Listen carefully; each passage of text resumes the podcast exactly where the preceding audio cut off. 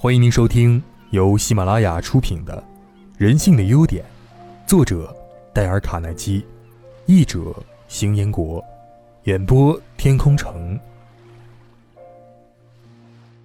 让忧虑到此为止。成功经验，在任何时候，我们想拿钱买东西或为生活付出代价，要先停下来，问问自己，这件事令我忧虑的事情上。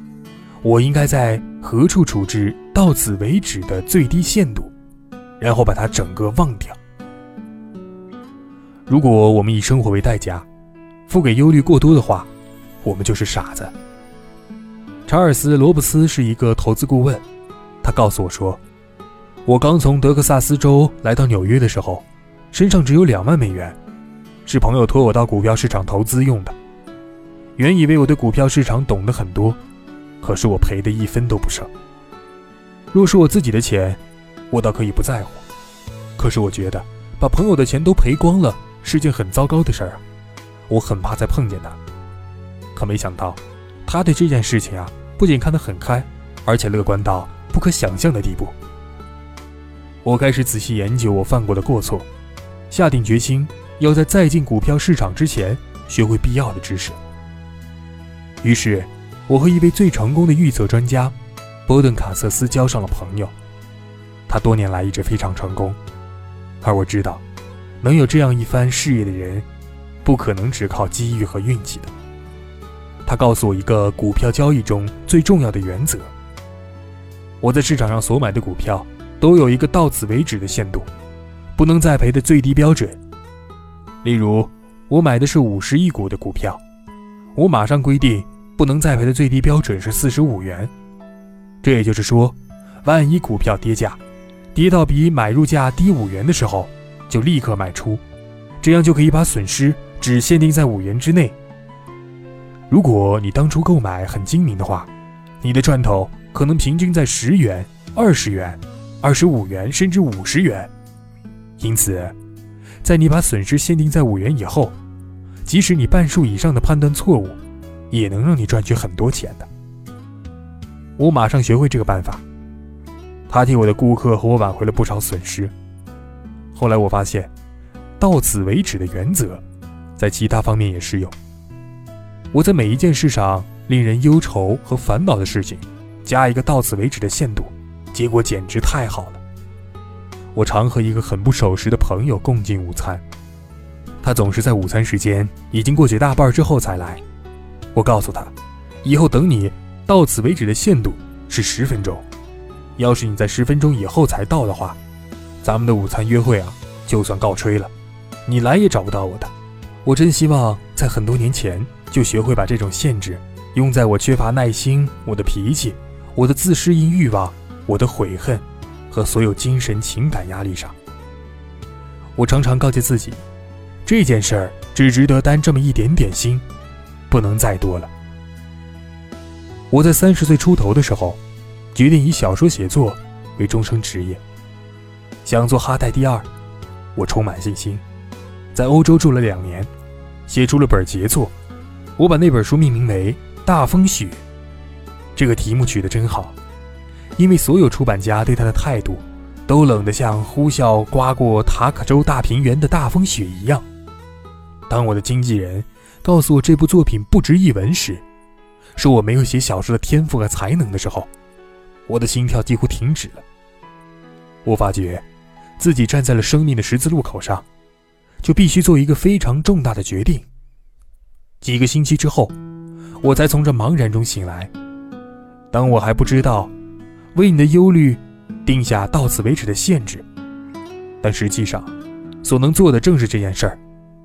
我把费尽心血写那本小说的两年时间，看作一次宝贵经验，然后到此为止。我重新操起了组织和教育成人教育班的老本行，有时当时写一些传记和非小说类的书籍。一百年前的一个晚上，梭罗用鹅毛笔蘸着他做的墨水，在日记中写道：“一件事情的代价，也就是我称之为生活的总值。”需要当场交换，或在最后付出。用另外一种方式说，如果我们以生活的一部分来付出代价，而付出太多的话，我们就是傻子。这也正是吉尔伯和苏里门的悲剧。他们知道如何创作出欢快的歌词和歌谱，可完全不知道如何在生活中寻找快乐。他们写过很多使人非常喜欢的歌剧，可都无法控制自己的脾气。苏里文为他们的歌剧买了一张新地毯，吉尔伯看到账单时大发雷霆，这件事儿甚至闹到了法院。从此之后，两人老死不相往来。苏里文替新歌剧谱完曲之后，就把它寄给了吉尔伯，而吉尔伯填上词之后，再把它寄回苏里文。一次，他们必须一起到台上谢幕，两个人就站在台的两边，分别向不同的方向鞠躬，这样才能不必看到对方。他们就不懂得在他们彼此的不快中，定一个到此为止的最低限度。而林肯，却做到了这一点。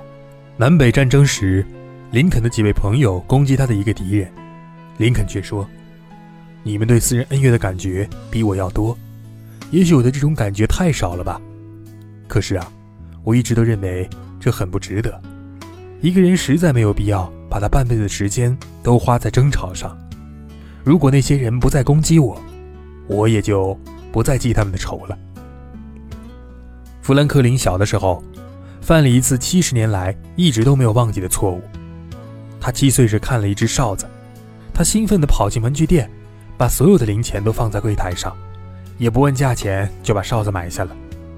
七十年后，他在一个朋友的信中写道：“后来我跑回家，吹着这只哨子，在房间里得意地转着。他的哥哥姐姐们发现他买哨子多付了钱，都来取笑他。我懊恼地痛哭了一场。”富兰克林在这个教训里学了很多道理，非常简单。长大后啊，我见识了人类许多的行为，认识到，许多人买哨子都付出了大多的钱。简而言之，我确信，人的苦难，相当于一部分产生于他们对事物价值做出了错误估计，也就是他们买哨子多付了钱。托尔斯泰娶了一个他非常钟爱的女子，他们在一起非常快乐。可是托尔斯泰的妻子天生嫉妒心很强，常常窥测他的行踪，他们时常吵得不可开交。他甚至嫉妒自己亲生的儿女，曾用枪把女儿的照片打了一个洞。他还在地板上打滚，拿着一瓶鸦片威胁他说要自杀，吓得他们的孩子们躲在房间的角落里直叫。如果托尔斯泰跳起来把家具砸烂，我倒不怪他。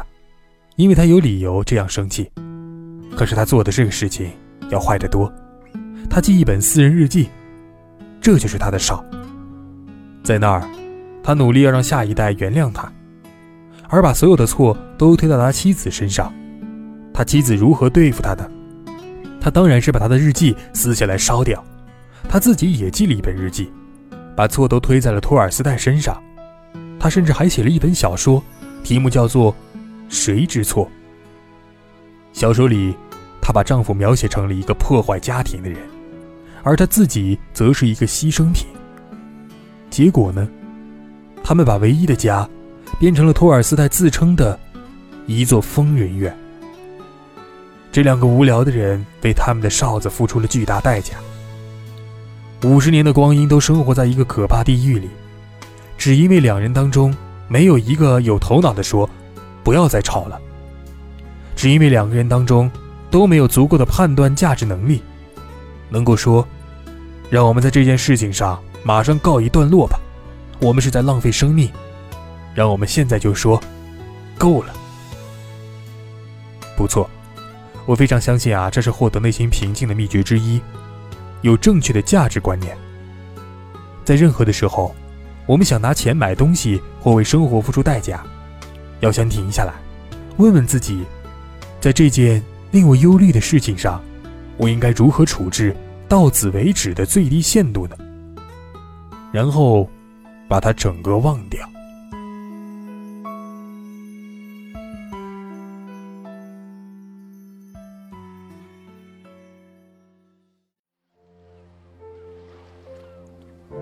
各位听众，本集已播讲完毕。感谢您的收听。